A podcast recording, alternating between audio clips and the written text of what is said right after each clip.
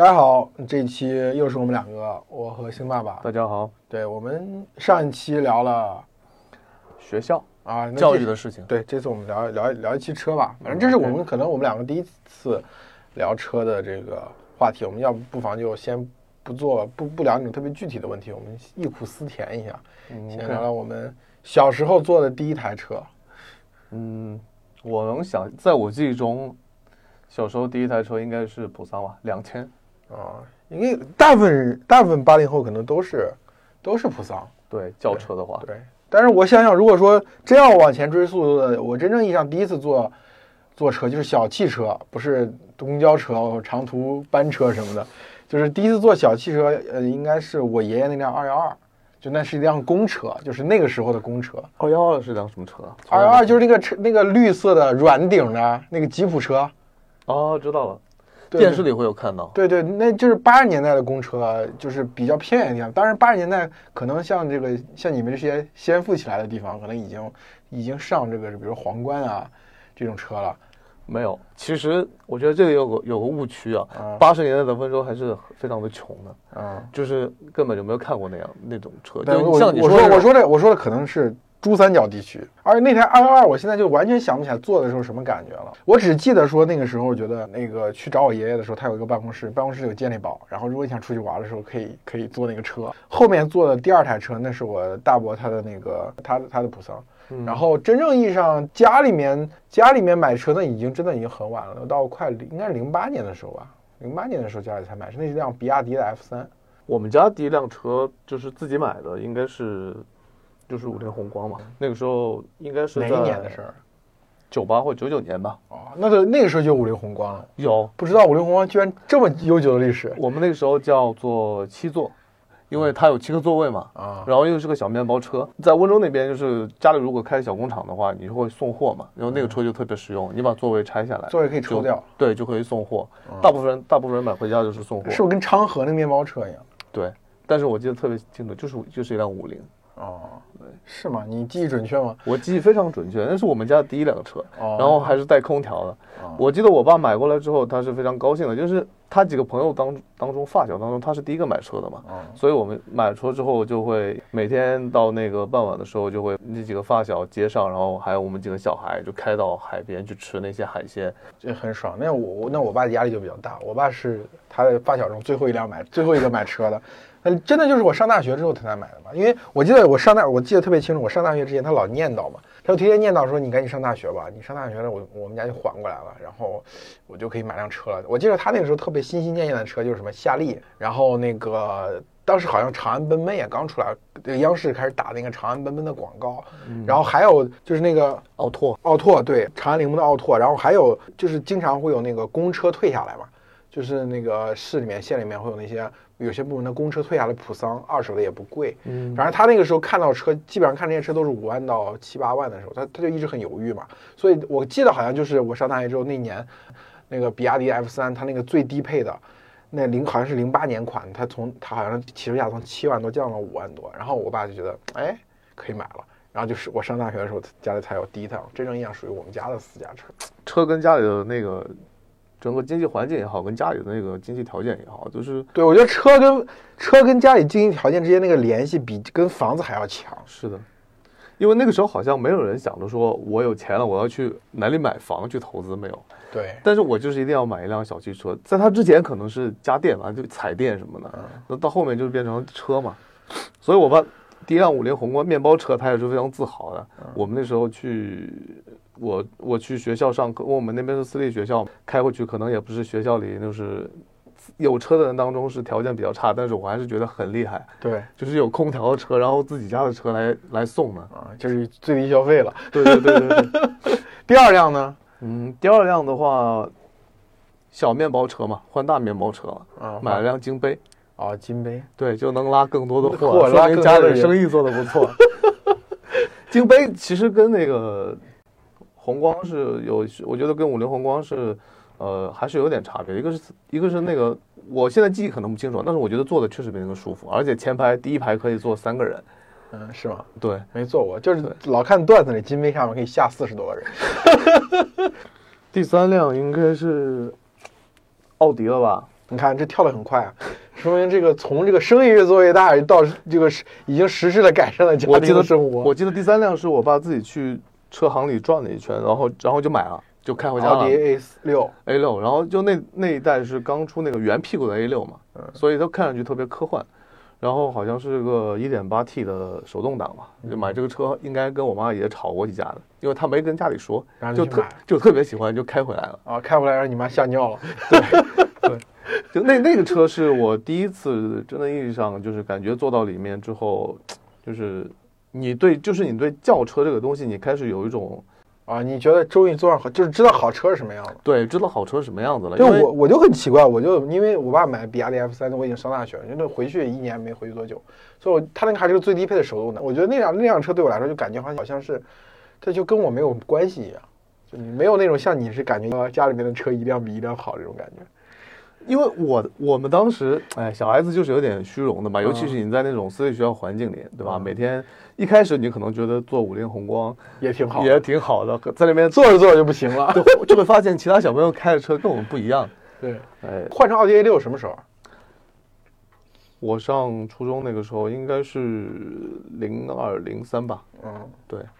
那挺好的。我我上我上初中的时候，我的同我的同学们基本全都是电动车，我们是公立学校的，然后只只是因为我们同班同学在那一个班，只是因为主要因为学习好，所以好像也没有什么没有感觉到有谁开车，因为而且学校是不允许，呃，因为那个门学路特别的窄，特别的堵车。呃，然后就学校是不允许那个开车到门口去接接孩子的，而且几乎也没有，就是这确实可能东南沿海跟内地地方的经济经济环境不一样。那时候如果谁家真的开辆车开到学校门口把孩子接走，那这个同学可能第二天可能受到同学的欺负，不会受到同学的羡慕。我们那个时候已经知道，隐隐中有一种概念，知道奔驰、宝马这种东西了。嗯然后确实我们那学校也是特别的远，就就在一片农田里，它前后左右都是农田。家长如果不去不不自己开车的话，是你要转好几趟车才能把小孩子送过来。然后所以每到我们是一个月放一次假，所以每到那个月初月末接送孩子的时候，那个停操场上就基本上全是嗯，不一样。我我记得很清楚，我高中的时候喜欢有个女生，然后那个女生她她因为是是寄宿式的嘛，对，就是只到周六周周六周周六放学，周日上学，就休息一天时间，一天半时间算是。然后呢，这个这个姑娘她接送是她好像是她爸的一辆普桑，那时候我是天天骑自行车上上这个放，就是骑着自行车回家，然后然后再骑着自行车到这个到，因为那时已经高三了嘛，你在学校旁边一个租了一个小房子嘛，嗯然后就差不多就是这样。那那个时候我就我就我就印象特别深刻，有一次我就蹬上自行车，正在快到学校门口，然后突然看见他家的车从我身边经过，哎，我就看那个车，然后那个姑娘就缓缓的把那个车窗摇起来，摇下来看了我一下，然后又缓缓的把那个车窗摇上去。哦，我觉得这块这这其实是一个特别文学的镜头，你知道吗？对，给我的印象是，就确实我觉得可能那个时间段，大部分家里面的车其实是公车，嗯就是很少有说完全靠做生意，要么就做生意特别有钱，然后那个车就特别的好。但是大部分家庭都是电动车或者摩托车啊，或者自己骑自行车呀、对吧？普普桑真的是是个标配。然后我第一次有印象，别人的车是好车是，其实是我们校长那个帕萨特，就当年那个帕萨特好像还是 V 六的，对，就是挺屌的那个。当年的帕萨特好像跟那个 A 六一样嘛，对，就是反正挺反正挺贵。他那个他帕萨特就是他只有他的帕萨特可以停在那个学校的那个地上，就是那个呃，因为学校它有一个所谓的它是人车分离的嘛，就是呃你进了学校之后，左边车左边开过去就是往教职工那边去，然后右边是教学区，是不允许停车的，但是只有校长的车。是可以停在教学区那个地方的，所以就每天所有的学生去就明晃晃的看着那辆帕萨特停停在那个停在那个，就他一辆，只有他一辆帕萨特。当那个车停到这儿，大家知道哦，校长回学校视察工作了。但是帕萨特不在，知道啊，今天校长没有在学校。对，那个时候你是第一次有感觉哦，就是好车是什么样的。我第一次感受到好车的样子是，做我有个亲戚的那个标志，嗯就是我后来查一下，应该叫标志五零五吧，嗯就啊比普桑应该好一个等级的，因为我以前做普桑，做别人的普桑，就是像你说哎，的那个车窗是标志的时候，你家已经有奥迪 A 六了吗？没有，啊，我我就是比那个要早很久，啊，就是那个当时的话，那些普桑，我因为温州那边好多人可能第一批富起来买了买了一台呃桑塔纳嘛，嗯。然后他们会印一些名片，然后就相当于类似现在的那个滴滴一样的，嗯就是发给认识的人，你要用车的时候就打个电话给他，他就过来接你。哦，对果然市场经济搞得活。我我记得非常清楚，就是家里那个拿玻璃压的那个办公桌下面嘛，就压了啊好多名片，谁谁的车，谁谁谁的车。对，当时的普我觉得这个名片的商务作用是其次，主要用来炫富的。其实，所以我做普桑是早于我们家买车的。嗯，普桑当时是手摇的嘛？你你跟你说那个你女同学那个，对吧？对，车上手摇的，你能感觉它是它它不是匀速摇下来的。所以我做了那个标志之后，我就发现，我靠，那个车居然是电动的，就完了。第一次发现电动车窗对，对就就觉得，哎，车车好车跟那个一般的车还是有区别的，就知道世界上有一种车比桑塔纳还好。对，第一我第一次知道普桑的好是，因为我我就是我爷爷家是在县里面，我们家是在市里面嘛。之前都是坐长途车，或者我爸骑着摩托车带我到县里面。这个这个距离是七十公里，就是你坐长途汽车和我爸开摩托车带我，都差不多要一个小时零十五分钟。直到有一次，我大伯开着他的公车普桑带着我从县城回市里面，我就在那儿小睡了一觉，然后醒醒来就到。我说怎么这么快呢？魔法，魔法，对，就半个多小时就到了。哎，我说这怎么这么快呢？就是我觉得可能每个人都有这样的时刻，啊就是自己以为的车就是自己可能家里面的第一辆车，然后直到有一个外界外部的一辆车闯入了，然后知道好车是什么你样。就你就会发现，跟以前的世界不一样。嗯，对，还有我上次那个跟另外两个媒体人做做那个新能源车那个节目上，我我就提到嘛，就是就为什么我我自己买买车的时候，最后的决策天平变到了君越这边呢？就是因为那个时候，我记得那个时候好像别克的君越它是立标的，我第一次接到别克的君越是立标的，那个时候它的定位好像就跟奥迪 A 六和宝马的定位是一样的。嗯，就是那个时候它那个车特别贵，然后我是我忘了，我现在已经想不起来我是第一次在哪儿看，但我只记得他第一次看到那个车是立标的，所以你一直觉得这个品牌是老板开的车，可确实早年确实就是老板开的车嘛。对，所以多年以后等我自己买车的时候，这个这个印象又蹦出来，它其实就是帮助你，就是让你在情感上的天平里向它倾斜了一下。就有一段时间，嗯，别克，我不知道那个是第几代了，反正也也就是零六年左右的时候，那个别克它那两个大灯是特别圆的那种，嗯，就那个车胖头鱼一样对，胖头鱼一样的那个别克，在温州那五六年就是你家庭条件好的象征。是啊就那个时候大家买得起奔驰、宝马的还是少数人，就是在普通人当中，你能买得起别克已经是非常对通用刚进来，它是比日系那些车都高一等。对，而且那个车特别非常的大，其实非常不好开。我后来开过一次，就觉得太难开了。但是那个车就是大气，大家就认识那个别克的标，也可能是因为美国车刚进来。嗯，对，美国的品牌，尤其在那个时代，我觉得不只是车，很多品牌进国内之后，它都有一种光环的加成。然后过一段时间，大家就会发现其实没有那么好。比如说，你看快时尚也是，美国的那批快时尚进来，其实刚开始发展的挺好，到最后它还是扛不住日本的这几家，就是就纷纷败下阵来了。我觉得车也某种意义上也也有点像，就比如说吉普刚进国内的时候，也这种特别高的品牌加成。对，进口的车卖到一个一个就是像像自由光的车卖到三十多万五十多万，到现在它就十几万的车二十万的车。对我其实包括我其实一直不理解的一点就是，比如说，呃，就是国内很多人喜欢买普拉多。就上次不是有一篇文章嘛，说是说这个你只想卖给土豪普拉多，只需要在里面让他听听蓝莲花就行。对，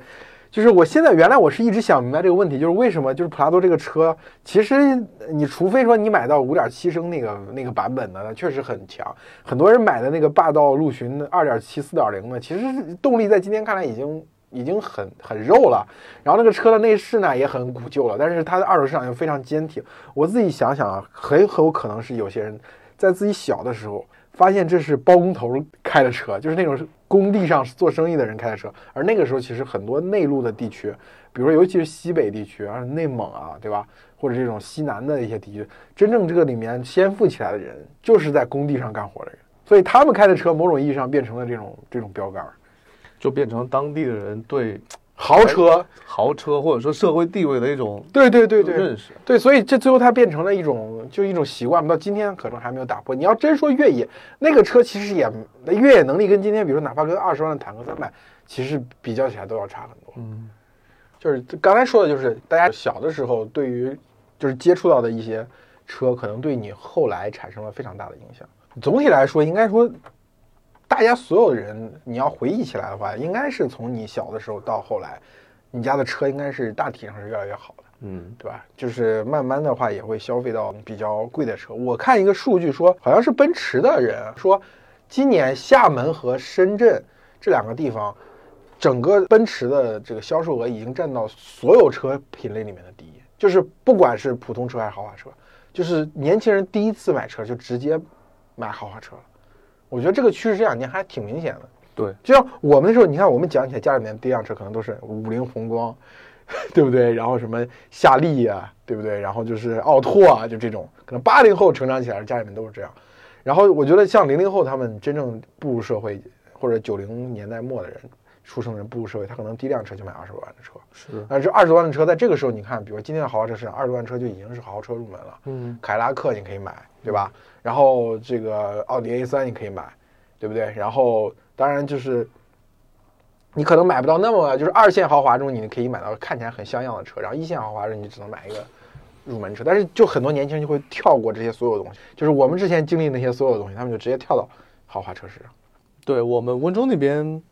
嗯，年轻人基本上第一辆车都是爸妈买的，嗯，就是买的原因很多嘛，有有可能是你刚参加工作，家里觉得你需要一辆车，嗯，就会给你配一辆车。那更多的情况下可能是呃，尤其是男生啊，就是你。呃，有一辆好一点的车的话，去谈对象会方便一点。女生的话，买车的时候基本上就是到了快结婚的时候买一辆做嫁妆。我觉得你说这种情况应该都是是所谓就是回到父母所在地了，嗯，对吧？但是现在还有一种情况是，呃，在一线城市，可能上来就买了辆很好的车，哪怕比如说像在限牌城市，他可能就买一个很好的新能源车。嗯，我见过这种情况。我我记得我是我有一次在微博上发现。呃，一个年轻人，他说他工作就三年，然后买了个雷克萨斯 ES，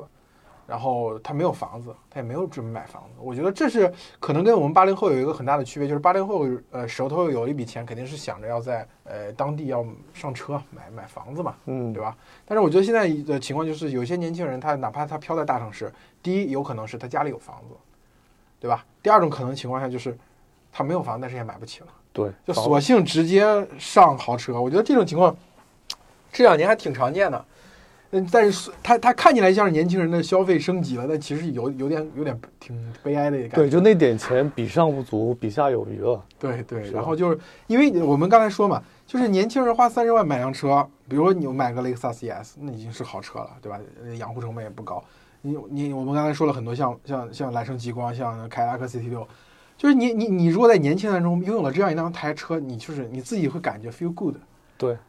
就感觉好像呃，就是现在年轻人买车，可能是也是前一部分是家里赞助的，然后还有一些之前说的原因。大家买车的时候不会去考虑说这个车，呃，适不适合，或者说它的成本多少。很多人看同龄人开什么车，觉得这个高一档。对这个车，那我们那个时候，我觉得呃九零后呃前半段或者八零后进城市买车，哪怕就是已经算是成家立业，比如说甚至买了房子之后，别再把大部分钱都买了房子之后，他这个时候基本上就是。嗯，就是我说从飞度、Polo，对吧？然后这个高尔夫、思域这么慢慢上来的嘛，可能到第三辆车才可能达到今天这个年轻人的那种状况。还有我说，就是一呃房车比其实也是一个反映年轻人状态的一个参数嘛，就是他他自自购房的那个房价除以他的那个他自己那个车价之间这个比例，如果在北京、上海这种一线城市，很有可能是三十比一甚至五十比一。就是他可能有一辆五百万的个刚需房，也五百万可以算是稍微有点改善了吧，也不算完全的刚需。他有个有一个五百万的刚需改善房，那他的车可能往往是一辆十几万的国产电动的。嗯，但是你会发现，同样啊，同样就是跟他的同学，同样知识水平，甚至于就同样社会地位的人，回到了自己的城市之后，往往是房子只值一百万，车也快一百万，有时候甚至能达到一比一嘛。对，就在我们那边非常常见。嗯嗯。我我那个朋友厂里一个九八年的小伙子，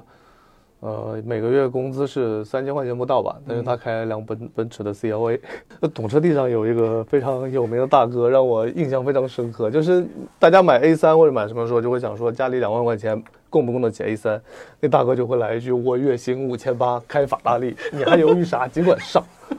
就是你现在年轻人不讲武德，总之来说就是一句话。对对，我们之前可能是。有个车就不错了。现在年现在年轻人可能是不但要有车，还要认那个标。而且现在车真的是便宜，你年轻人手里有三十万，就比如说父母给你给比较宠孩子，对吧？就给他他说要买车，给他个二十万，他自己再贷点款，月供均摊也就直接可以买一辆三十多万的车。你三十多万车，你要买一个让自己爽的车，但真的在这个今天这个豪车市场就横着走对吧？？因为真的豪车便宜了很多，三十多万现在就是你你不考虑什么后排空间，你你只考虑自己开的爽，比如说路虎揽胜、极光你可以买，对吧？凯迪拉克 CT6 你也可以买，对吧？这种就是已经气场已经非常足的车你都可以买到了。但是但是其实如果说你要是一个中年人，拿着三十多万这个车进进这个车市，其实还是挺难买到一个很很好的车的。对，尤其是就这个东西，你想要从这辆车上得到的东西太多了，嗯对吧？你要实用，你要照顾自己的家用的那个功能，然后又得满足自己某一点点面子，嗯。然后又有舒适性啊、安全性的这种考量。我觉得这就不可能，因为为什么？其实中年人的车里面的标杆就是汉兰达，就是中年人家庭需求，就你就不用不用想三十多万就是汉兰达，这个车就是所有的需求都已经达到六十分了，就是你刚才说的所有需求都达到六十分了，然后但是就是没就是没有短板，但是也没有长板，然后你这辆车真正落地就三十五万了，这就是一个最基本款型。但是如果说你想在汉兰达基础上，你说我是一个爱好越野的男人，像东哥早年一样，你上陆巡、上霸道，这个就直接奔着五十万、八十万上去，你就根本不可能负担得起嘛，对不对？如果说你想在这个汉兰达基础上，你要想要豪华，你豪华品牌的六座、七座车，那个结果就是四十万起嘛，嗯，对吧？四十万起，然后稍微就比如说，如果一线豪华品牌，肯定就得上到五十万、六十万了。对，你更不要说那些全尺寸上百万的，像你刚才说领航员那种那种，呃，全家都会觉得很爽，第三排也坐着也不会觉得，就丈母娘和你妈不会 不会为坐谁坐第三排争起来的时候，对我，所以我觉得这真的是，就是我也不知道这是市场原因造成的还是什么原因呢？反正就是三十万年轻人可以买车买的很爽，然后三十万对于中年人来买车就很难。中年人你顾虑的事情越来越多了。有些人，你人到中年之后，你就发现，可能你想要年轻的时候想要攒钱要买那辆车，你就发现自己已经买不起了。嗯你就发现自己现在这辆车或者上一辆车已经是你最好的车了。嗯因为我说看论坛就看到一个标题特别吸引我，就是人真的有车越换越差的嘛？就发现下面真的是很多的人都在讲这事情，对吧？嗯比如说自己的老板巅峰的时候买了辆奔驰 E 级，然后生意失败，后来就慢慢慢慢的换成那个二手的这个现代了。我记得有段时间，呃，一零年左右吧，就是嗯，温州那边经济不好，你就会发现路上好多好多车。你明明是一辆十几万的车，但是它那个车牌又特别好，哦，就可能是浙 C，然后五四个八，或者说 这个 C，那可能就是那辆车去抵债了嘛。对炸弹好，但是就就可以看得出，我们当看到就知道，哎，这个老板以前肯定是个巨有钱的人，这个牌这个车牌可能就是买过来就得花几十万，嗯，但是他生意现在失败啊，就可能保留了一个车牌，随便买一辆车挂上去。对，我觉得你说这个可能就是比较像那种，就像温州啊，或者说广东、福建的人可能会有这样的情况。对你路上看到的那些呃车牌，就是整个大环境就是这样子。我身边也有一个同学，我小学同学，他家是做那种电镀生意的，就是给那些呃汽配厂也好、水暖厂也好，做一些金属配件的电镀，所以生意做的那两年生意做的是非常不错的。零六年、零七年、零八年那个时候，呃，结婚大概在零九年的时候，他家里给他买了一辆呃英菲尼迪黑色那种 G 三七，我当时记得那个车做完的价格大概是九十万左右，开起来也非常的爽。就是那两年是他最风光的时候。一五年回来见到他的时候，他开的是一辆那个五菱宏光，嗯因为他舅舅做生意失败了，把他们家的一些东西拿去做做抵押嘛。嗯然后他那辆车也在也在那个名单之内，被银行收回去了，啊就被强制执行了。啊，我觉得你说是比较极端的。现在年轻人这种买车方式其实挺容易造成一种后果的，因为他第一部车不是他自己的钱买的，嗯，对吧？他后面遇到什么问题，很可能他第一部车对他来说是不不小的财产，他为了应对自己的危机，然后可能要把这个车怎么处理掉，卖掉换个小车。因为你想，我觉得我刚才说我们八八零后成长的环境，可能家里面第一辆车可能就是夏利啊、奥拓这种，对不对？嗯，九零后如果是自己买车，包括八零后自己买车，他进入社会，他可能第一辆车买的就是那种 Polo 啊，大众 Polo 或者日系的可能是飞度这种十万以内的车，然后他再赚一段时间钱，然后他工资再提高，他就再换，这是就是车越换越好，就这个逻辑嘛。嗯但是，一旦现在像现在年轻人，他第一辆车就上奥迪，至少是比如奥迪 A 三或者凯迪拉克的 ATS-L，二十万二十多万的车，然后甚至家里再条件再好，的上卖买辆三十万、四十万的车，然后就包括甚至于结婚，就可能家里为了让你结婚风光一点嘛，给你配辆奔小两口配辆奔驰 GLC，这也是很常有的事。但是你过，但是你自己的收入其实撑不起。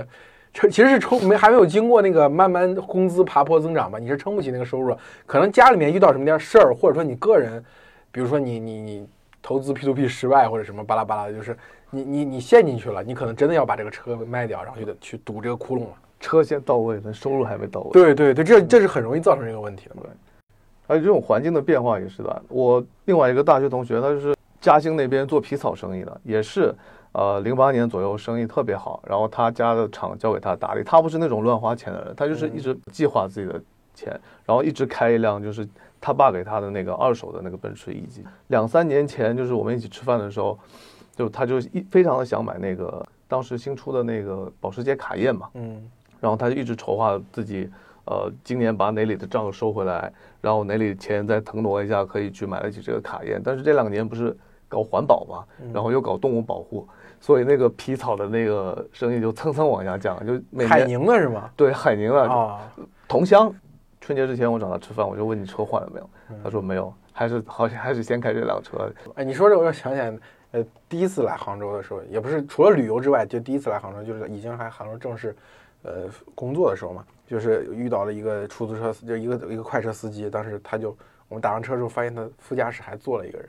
然后他就跟我说，他家做生意失败，他他家有好多酒，他囤酒的，绍兴黄酒什么的，嗯，多酒厂，然后反正就是生意失败了，最后什么东西都被银行拿走了，就是拍卖，然后就剩一一窖的黄酒了，然后然后呢，他就天天想着怎么把黄酒卖出去，然后还是卖不出去，他又很着急，然后他他跟他老婆就一起开车出来，Uber，对，就是 Uber 推广的比较。好的年，他他为什么他老婆要跟他一起来呢？因为他老婆害怕他想不开，就突然跑哪自杀去。因为确实可能就跟你说的那那些例子有点类似，就是可能之前家里确实挺好的，然后突然沦落到就是我忘了那辆车什么，反正肯定是台很平淡无奇的车，不是辆好车。然后他们两个小两口就坐在前面拉客。今天不是看你给我考了那个《无依之地》让我看嘛？嗯，其实我就觉得车这个东西它不不仅跟家庭的命运有关，它他妈还跟国运有关。他那个你你看那个就是。就是他那个无意之地女女主角跟他那个互助的那个团体嘛，大家都是，呃，来自各地的流浪的人，然后开一辆车，然后跑到那个营地里面，然后大家抱团取暖，然后一起讲讲自己的故事，互相介绍，有点像美国那种戒毒的那种，就是互助那种组织。对对对，就是就是他们开那个车，你看基本上都是特别老，就是就是那个来自于美国那个在巅峰时期，就是比如说零八年之前。对吧？我记得我记得零八年之前，通用其实是全全球市值最高的公司，是远远高于丰田、本田的。但是零八年奥运会之后，通用就一落千丈。然后他们那些车，一般你看着都是上十几年前、二十年前的车，就是美国如日中天的时候买的车，然后一直开。然后等到他们落魄的时候，就是被经济因为金融危机，他们可能房子已经被银行收走了嘛。对。然后就开着那个车跑到营地里面，然后大家互相交流。你你就感觉那个车真的就是。它不只是一个人、一个家庭命运的特写写写照，它也是一个国家命运的写照。好吧，那我们这一期就聊到这里。那再次呃跟大家强调一下，大家可以不止在老 Talk 消息听到这两期节目，而且希望大家能够到各大平台上去搜一下我们新的这个节目《奶爸兄弟》。对，荔枝、喜马拉雅、蜻蜓 FM 都注册了啊。我们下期再见。好的，那我们这期就这样吧，下期再见。